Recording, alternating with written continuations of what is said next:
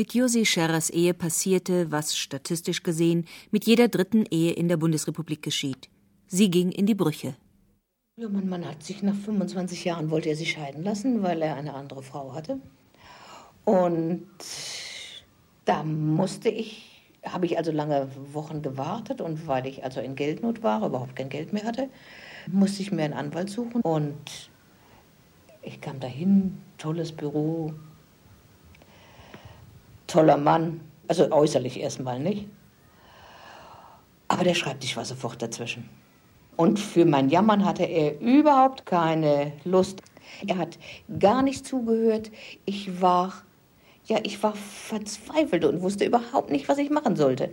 Und er saß da, freundlich, verbindlich, aber ja, so wie man halt mit jemand spricht, wenn man sich halt und er sagt, guten Tag, wie geht's Ihnen? Und ist überhaupt nicht daran interessiert, wie es einem geht.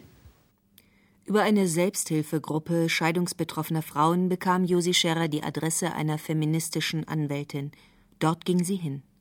Ich war so froh, dass ich da plötzlich auf einen Menschen traf der wirklich was tat für mich, der sich auch meinen Jammern anhörte, der es mir nicht einmal erklärte, der es mir zehnmal erklärte und immer wieder, so oft ich kam und liebevoll und freundlich und sie war einfach so ein Mensch. Sie hat mich auch getröstet und wenn so böse Briefe meines Mannes kamen, das hat sie so ganz oh, als gar nicht schlimm gefunden und nicht wahr. Wenn ich also aufgelöst war, sie war Hilfe und Mensch und eigentlich immer da. Sie war mit einer der wichtigsten Menschen, die ich da hatte. Auch finanziell und fachlich fühlte sich Josi Scherer gut beraten. Bei meiner Anwältin, da wurde mir sofort Prozesskostenhilfe äh, angeboten. Wenn ich also beim Anwalt also hinterher noch Geld abgestottert habe in Monaten, äh, war mir die finanzielle Sorge bei der Anwältin also sofort abgenommen. Und es war also da auch von der Seite her ein, großer Druck weg.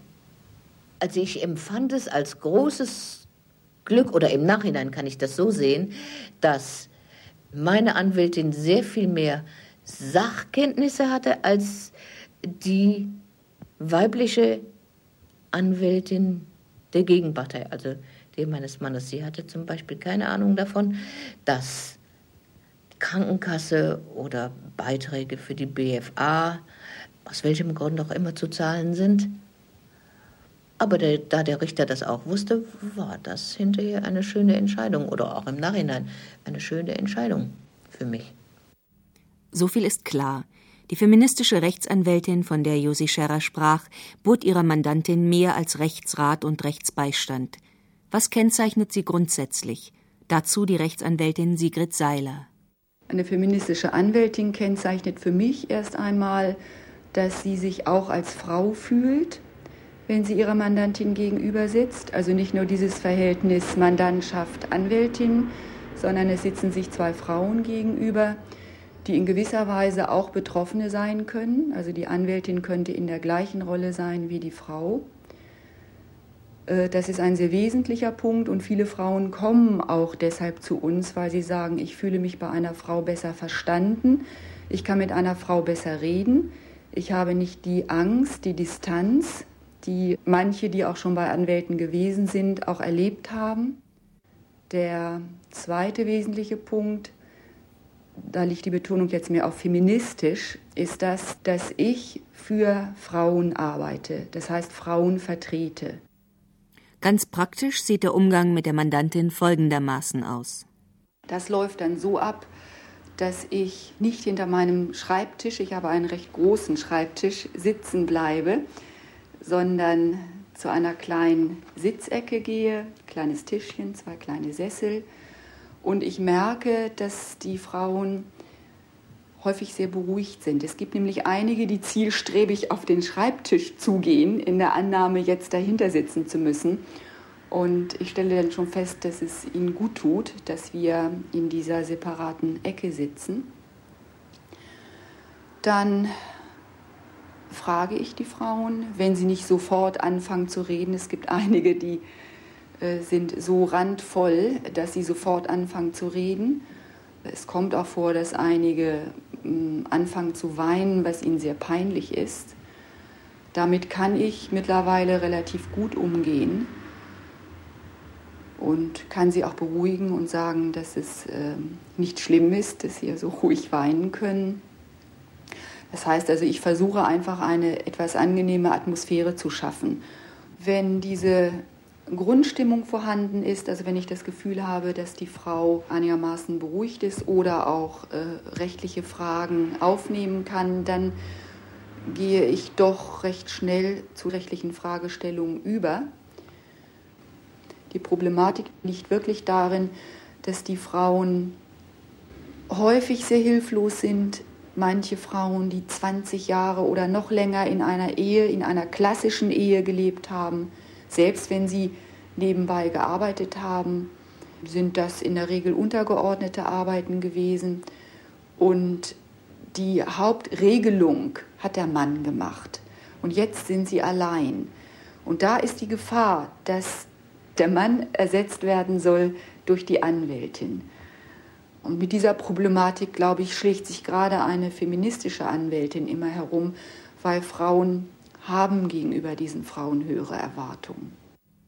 Die Kombination von Jurastudium mit weiblichem Geschlecht bringt nicht automatisch eine feministische Anwältin hervor, Dazu werden Juristinnen erst durch eigene leidvolle Erfahrungen während des Studiums, des Referendariats und der Berufspraxis. Als Fachfrauen erkennen sie die Benachteiligung des weiblichen Geschlechts im Recht und in der Rechtsprechung. Der Konflikt zwischen Mann und Frau zeigt sich schon während des Studiums in der Vorbereitung auf das erste juristische Staatsexamen, wenn der Examensstoff gebüffelt wird. Dazu die Rechtssoziologin und Rechtsprofessorin Dr. Jutta Lembach. Der Jurist orientiert sich ja gerne an Fällen. Und äh, die Hochschullehrer basteln ihre Fälle natürlich so, dass der Sachverhalt recht pointiert und mitunter komisch ist. Und da bietet es sich an, Frauen in lächerlichen, ihre Dummheit, Verführbarkeit, äh, hervorhebenden Rollen zu zeigen, wenn Sie nur mal an die Namensgebung denken, wie Bertha Bumske, August Keil und Frieda Lüstlein und die Prostituierte Freudenreich und das darf natürlich auch nicht fehlen, Frau Emanz, die treiben da ihr Unwesen in solchen strafrechtlichen Fällen. Und auffällig ist, dass jedenfalls in einigen der Lehrbücher äh, nicht nur die Namensgebung äh, dazu geeignet ist, Frauen eigentlich in einem sehr lächerlichen, verzerrten Bild darzustellen, sondern dass die Fälle selbst, soweit Frauen in eine Rolle spielen, in einem unwahrscheinlichen Maße auch pornografisch sind oder eine bemerkenswerte Geringschätzung gegenüber dem weiblichen Geschlecht zum Ausdruck bringen. Wenn nicht während des Studiums, dann begegnet den angehenden Juristinnen die Ablehnung der Männer spätestens in der Referendarzeit. Die Erfahrungen von Rechtsanwältin Gisela Friedrichs. Angefangen hat mein Frauenbewusstsein eigentlich während des Referendariats an der Verwaltungshochschule in Speyer, wo eine derartig frauenfeindliche Atmosphäre war, dass es mir im Grunde genommen dort ständig die Kehle zugeschnürt hat. Zum Beispiel habe ich mich dort in Gremien engagiert und als ich dann zu einer Sitzung kam, waren schon etwa zehn Männer im Raum und dann erlaubte sich der Vorsitzende, ein Professor dieser Hochschule, äh, vor allem den Spruch, ach, jetzt kommt ja noch eine Dame, die nehme ich nun auf den Schoß, einen anderen Platz haben wir ja nicht mehr. Und ich fühlte mich einfach unheimlich ohnmächtig in solchen Situationen und habe dann mehr und mehr angefangen, darüber nachzudenken. Und nach Abschluss des Studiums und Referendariats begann dann in Hamburg auch die Gründung des ersten Hamburger Frauenhauses. Und davon habe ich erfahren, habe mich dafür interessiert und bin dann in diese Frauenhausgruppe auch gestoßen, habe sehr schnell dort auch mitgearbeitet und bin dann über diese Frauenhausarbeit eigentlich immer mehr auch dazu gekommen, meine berufliche Perspektive auch in der parteilichen Tätigkeit für Frauen zu sehen. Viele feministische Rechtsanwältinnen kommen, wie Gisela Friedrichs, aus der Studentenbewegung. Ich habe mich immer für benachteiligte Gruppen dieser Gesellschaft einsetzen wollen. Das waren in früher Studentenzeit eben allgemein Ausländer, Mieter statt Vermieter, Arbeitnehmer und habe dann im Laufe auch meiner persönlichen Geschichte immer mehr die gesellschaftliche Benachteiligung, auch gerade aufgrund meines Geschlechtes, begriffen und habe in diesem Zusammenhang auch der persönlichen Betroffenheit die Parteilichkeit für Frauen als gesellschaftlich benachteiligte Gruppe als meinen wesentlichen Arbeitsansatz erkannt. Dies nicht zuletzt aufgrund der Erfahrungen im Frauenhaus. Frauenhäuser waren das Ergebnis der Frauenbewegung in den 70er Jahren, die ihrerseits aus der Studentenbewegung hervorging. In den Frauenhäusern ist mir viel Elend begegnet, Ohnmacht, Hilflosigkeit, aber auch die Erfahrung, dass es etwas sehr Wichtiges und Erleichterndes sein kann, zu merken, dass diese Unterdrückung durch den Ehemann nicht das persönliche Problem ist, das man hat, aufgrund der Tatsache, dass man einfach eine ganz schlechte Hausfrau ist zum Beispiel, sondern die gesellschaftliche Realität, dass zum Beispiel Männer ihre Abhängigkeit in unbefriedigenden Arbeitsverhältnissen an die Frau im Wege des Drucks weitergeben, dass sie also noch ein Stück tiefer in der Hackordnung stehen und sich eben auch aufgrund der ökonomischen Abhängigkeit von dem verdienenden Ehemann sehr schlecht wehren können. Es waren genau diese Erfahrungen mit der gesellschaftlichen Rangordnung, die auch Sigrid Seiler zur Feministin werden ließen. Während ihrer Ausbildung arbeitete sie mit jungen Strafgefangenen. In dieser Arbeit entdeckte sie sich selbst. Ich denke, ich habe mich vorher selbst viel mehr verleugnet als Frau. Also ich war immer der Meinung, ich funktioniere, ich arbeite, ich arbeite gut und Frau oder Mann sein spielt keine Rolle. Und ich habe gerade in dieser Arbeit mit diesen Jungs gemerkt, das stimmt nicht. Ich verleugne mich viel zu sehr, viel zu häufig. Als ich mit den äh, jungen Gefangenen arbeitete, hatte ich, wenn es um Ausführung oder Besuchskontakte ging, wiederholt Kontakt mit deren Freundinnen. Also erst dachte ich, na unsere Jungen, die wir hier haben, die sind eigentlich schon ganz am Ende der gesellschaftlichen Skala und habe dann festgestellt, diese Mädchen sind es weit mehr, weil ihre Freunde, also die ich betreute, äh, haben sie kontrolliert, aus dem Gefängnis heraus kontrolliert, wollten permanent anrufen. Wir waren in einem Reformgefängnis, insofern war sowas möglich. Haben sie auch geschlagen, haben sich darüber beschwert, wenn diese Freundin Ausdrücke gebrauchten, die sie selbst in viel krasserer Form gebrauchten. Also mit einem Wort, die waren noch mal unter ihnen. Als Anwältin arbeitete Sigrid Seiler zunächst mit einem Kollegen zusammen. Das ging auch recht gut, das habe ich einige Jahre gemacht, habe dann aber gemerkt, ich möchte in einem Frauenbüro arbeiten, weil einmal den Mann als Kollegen zu haben, das genügte mir nicht mehr. Ich wollte Kolleginnen haben oder anders gesagt, dadurch, dass der Kollege natürlich sehr viele Männer vertrat, haben auch sehr viele Männer im Warteraum gesessen und das verändert eine Atmosphäre. Das Atmosphärische, wenn Männer im Wartezimmer sitzen, es ist sehr schwierig, das zu beschreiben, weil es erstmal für mich auch etwas mit Gefühlen zu tun hat. Ähm, Männer sind sehr viel mehr präsent.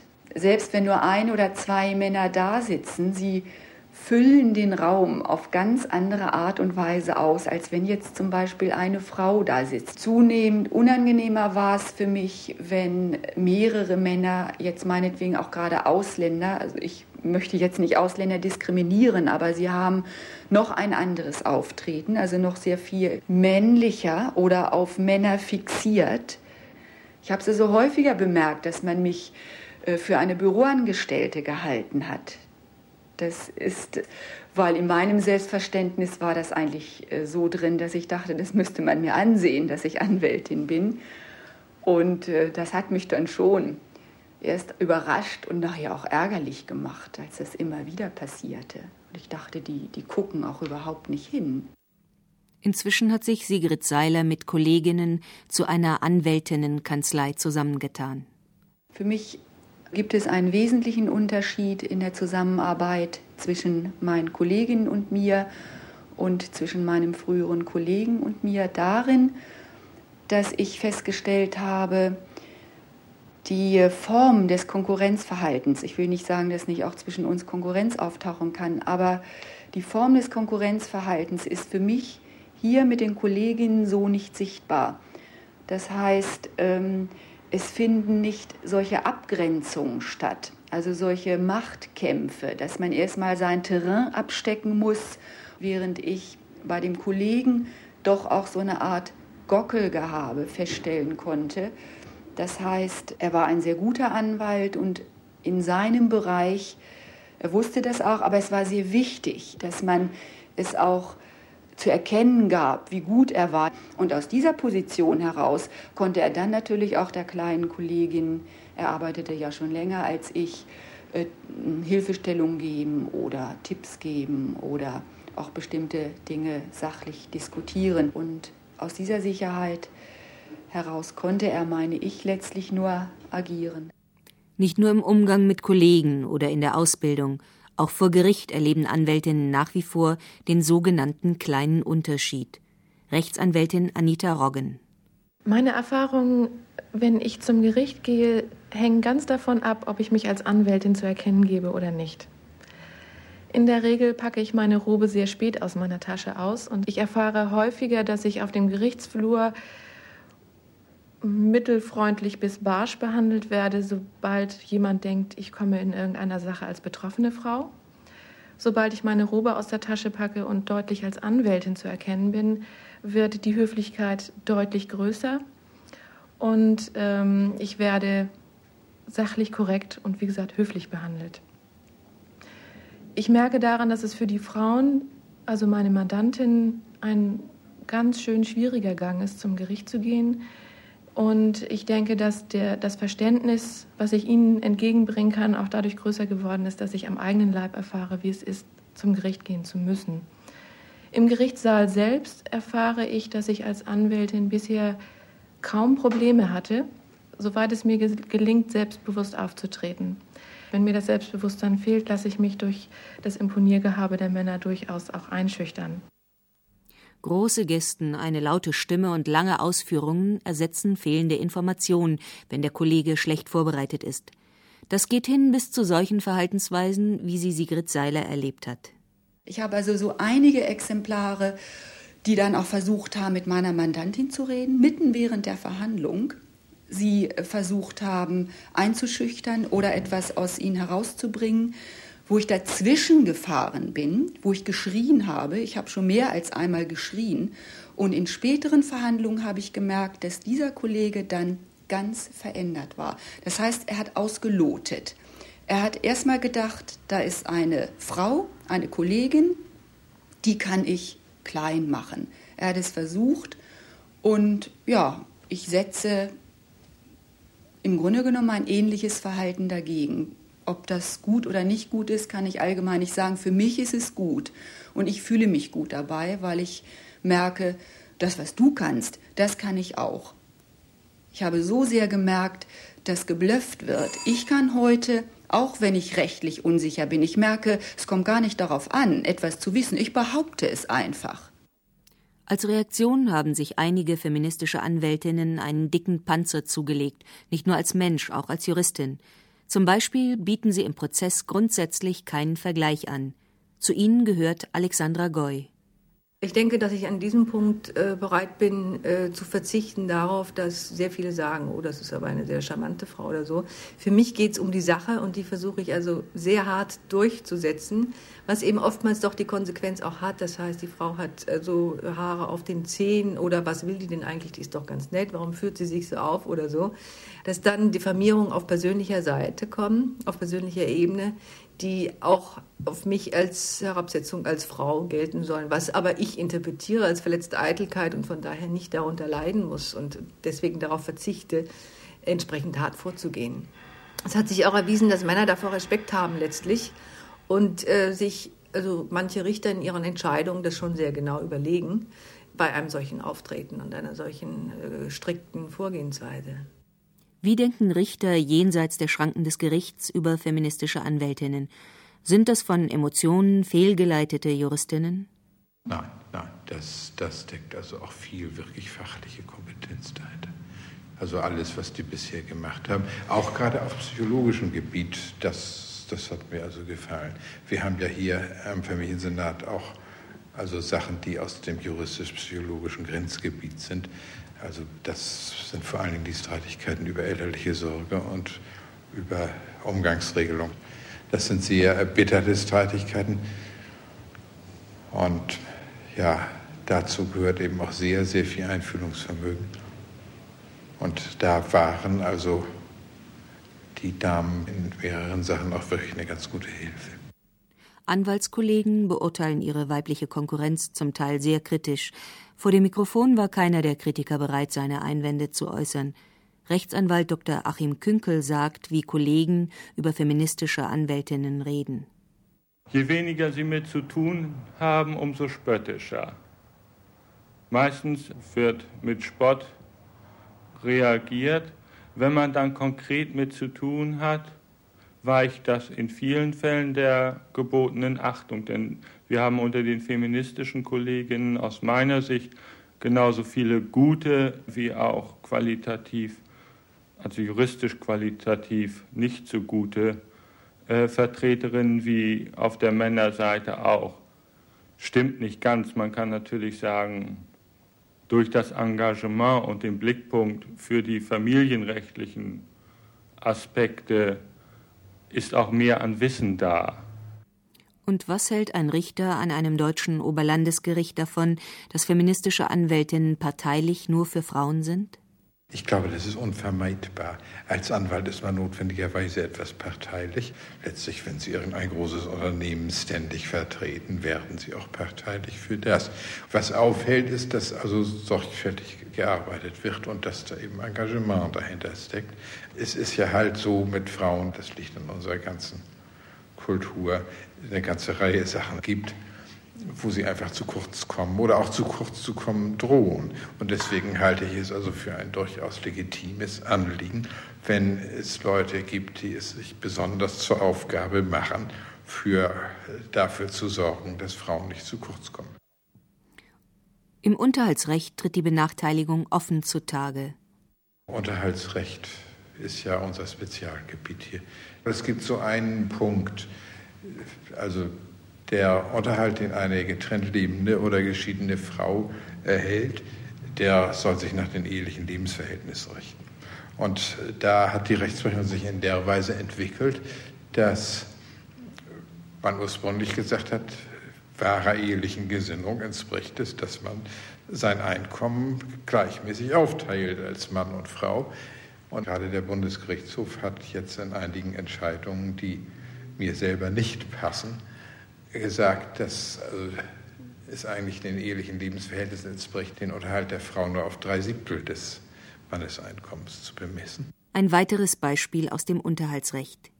Lebt die getrennte oder geschiedene unterhaltsberechtigte Ehefrau wieder mit einem neuen Partner zusammen, dann geht die Rechtsprechung automatisch davon aus, sie führt dem Mann den Haushalt und bekommt dafür Geld. Das mindert ihren Unterhaltsanspruch. Lebt der unterhaltsverpflichtete Mann mit einer neuen Partnerin zusammen, dann erhöht das umgekehrt seine Finanzkraft bzw. seine Unterhaltsverpflichtung nicht. Ein anderer Fall. Untersuchungen im Strafrecht haben ergeben, dass Frauen, die Mann oder Freund töteten, wesentlich härter bestraft wurden als Männer, die Frau oder Freundin umbrachten.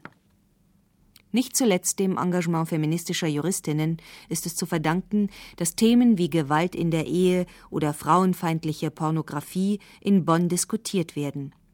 Für den Bereich der Gentechnologie wehren sie sich dagegen, dass der Embryo von der Mutter getrennt als rechtlich selbstständiges Wesen betrachtet wird. Das Beratungsgesetz zu Paragraph 218 lehnen sie ab. Sie entdecken neue frauenspezifische Rechtsgebiete, Rechtsanwältin Gisela Friedrichs befasst sich intensiv mit der Benachteiligung von Prostituierten im Recht.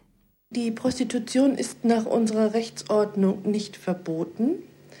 Das führt dazu, dass sämtliche Rechtsgeschäfte im Zusammenhang mit der Prostitution möglich sind. Das heißt Bordellvermietung, Wohnungsanmietung, Getränkeverkauf, also das gesamte Umfeld, in dem viel Geld gemacht wird. Aber das eigentliche Rechtsgeschäft zwischen Freier und Prostituierten wird nach wie vor von unserer Rechtsordnung als sittenwidrig und damit nichtig angesehen, sodass die Prostituierte selbst keinen Lohnanspruch nach unserer Rechtsordnung hat. Das heißt wiederum nur, sämtliche Rechtsgeschäfte, die Männer in diesem Zusammenhang tätigen, sind erlaubt und geschützt, aber das eigentliche Rechtsgeschäft, das die Frau in diesem Zusammenhang tätigt, ist völlig ungeschützt. Dem feministischen Anliegen, gleichberechtigt und solidarisch miteinander umzugehen, wird auch in den eigenen vier Wänden der Anwältinnenbüros Rechnung getragen. Die Anwaltsgehilfin Susanne Siemers war vorher in einer männlichen Kanzlei beschäftigt und vergleicht. Da wurde immer alles mit dem Chef genauestens abgesprochen und eben nur mit Rücksprache konnte ich da Informationen weitergeben, während ich hier doch schon mal selbst entscheiden kann, rein gefühlsmäßig. Wir sind spezialisiert und äh, vertreten auch eben die Frauen und in deren Probleme kann ich mich eben, weil ich eine Frau bin, auch sehr gut einfühlen. Da gibt es Probleme mit dem Partner, Probleme mit den Kindern und da kann ich also sehr einfühlsam die Frauen auch schon, bevor sie zur Anwältin kommen, beruhigen. Natürlich ist es viel befriedigender und ich selber bin auch dadurch aufgeschlossener und freier geworden. Die Sekretärinnen brauchen schon deshalb größere Kompetenzen, weil die Anwältinnen während ihrer Mandantengespräche nicht ans Telefon gehen. Sie wollen ihre Aufmerksamkeit ungeteilt den betroffenen Frauen widmen. Manche Mandantinnen rufen auch nur an, weil sie Trost oder jemanden zum Reden brauchen. Diese Bedürfnisse fangen dann die Sekretärinnen auf. Sich nicht von den Wünschen der Frauen vereinnahmen zu lassen, das ist ein Lernprozess für alle feministischen Rechtsanwältinnen. Gisela Friedrichs am Anfang meiner Tätigkeit habe ich mich Samstag, Sonntag noch für die Mandantinnen hingesetzt und deren angeblich sehr eilige Scheidungssachen äh, bearbeitet und erhielt dann am Montag den Anruf, dass sie sich mit ihrem Mann wieder versöhnt hat. Und ich war mit meiner Überidentifikation sozusagen auf die Nase gefallen. Aber dieser Lernprozess war wahrscheinlich notwendig und wichtig, um jetzt so hoffe ich, das richtige Verhältnis gefunden zu haben. Frustrationen bleiben nicht aus. Durch den finanziellen Erfolg werden sie nicht wettgemacht. Das Klientel feministischer Rechtsanwältinnen besteht überwiegend aus Frauen ohne oder mit geringem Einkommen, deren Prozesse über Prozesskostenhilfe, dem früheren Armenrecht, bezahlt werden. Anwältinnenbüros wie das von Gisela Friedrichs und ihrer drei Kolleginnen im Hamburger Arbeiterviertel Wilhelmsburg sind bewusst so gewählt, dass Frauen hier eine anwaltliche Versorgung bekommen, die sie sonst nicht hätten. Für viele männliche und weibliche Kollegen ist die Gegend nicht attraktiv. Es gibt viel Arbeit, aber wenig zu verdienen. Es genügt hier nicht nur Rechtsanwältin zu sein. Für die vielfältigen Nöte der Frauen ist auch der gute Kontakt zu den Behörden, zu Jugendamt, Sozialamt, Wohnungsamt, zu Beratungsstellen und Frauengruppen gefragt. Rechtsanwältin Gisela Frederking vertritt Frauen in Strafsachen vor allem bei Körperverletzungs- und Vergewaltigungsdelikten. Mein Ziel ist eigentlich, den Frauen zu vermitteln, dass sie selbstständig und allein leben können, dass sie zurechtkommen können. Es ist ja auch so, dass äh, Frauen immer mal wieder zu ihren Männern zurückkehren, weil sie Angst haben vor dem Alleinsein, vor dem Alleinleben, sich einfach nicht zutrauen, allein klarzukommen. Aber manchmal ist dann nach dem, wenn die Frau zum dritten Mal zurückgekehrt ist und dann zum vierten Mal wieder bei mir sitzt, auf der Punkt erreicht, wo sie endgültig entschlossen ist, es dann auch schafft. Das lohnt sich auf jeden Fall und ich denke, dass da unsere Arbeit doch auch in der Vergangenheit schon Früchte getragen hat. Dies hat sich insoweit ausgewirkt, als wenn zum Beispiel vorgetragen wird, die Frau wird von ihrem Mann geschlagen oder eine Frau ist vergewaltigt worden, dass man eben nicht von vornherein davon ausgeht, das kann ja gar nicht sein, sondern dass man erstmal auch davon ausgeht, ja, das ist durchaus möglich. Wir wissen ja inzwischen, es gibt massiv Gewaltanwendung gegenüber Frauen. Das hat schon Konsequenzen, denn der Frau wird zunächst einmal auch geglaubt. Insgesamt kann man sagen, dass sich der Umgang mit den Frauen, die betroffen sind, geändert hat. Also der Umgang von Seiten der Staatsanwaltschaft, der Gerichte, aber auch der Verteidigung. Das muss man auch mal sagen. Die haben das auch zur Kenntnis genommen, vielleicht manchmal zähneknirschend, aber es ist doch spürbar.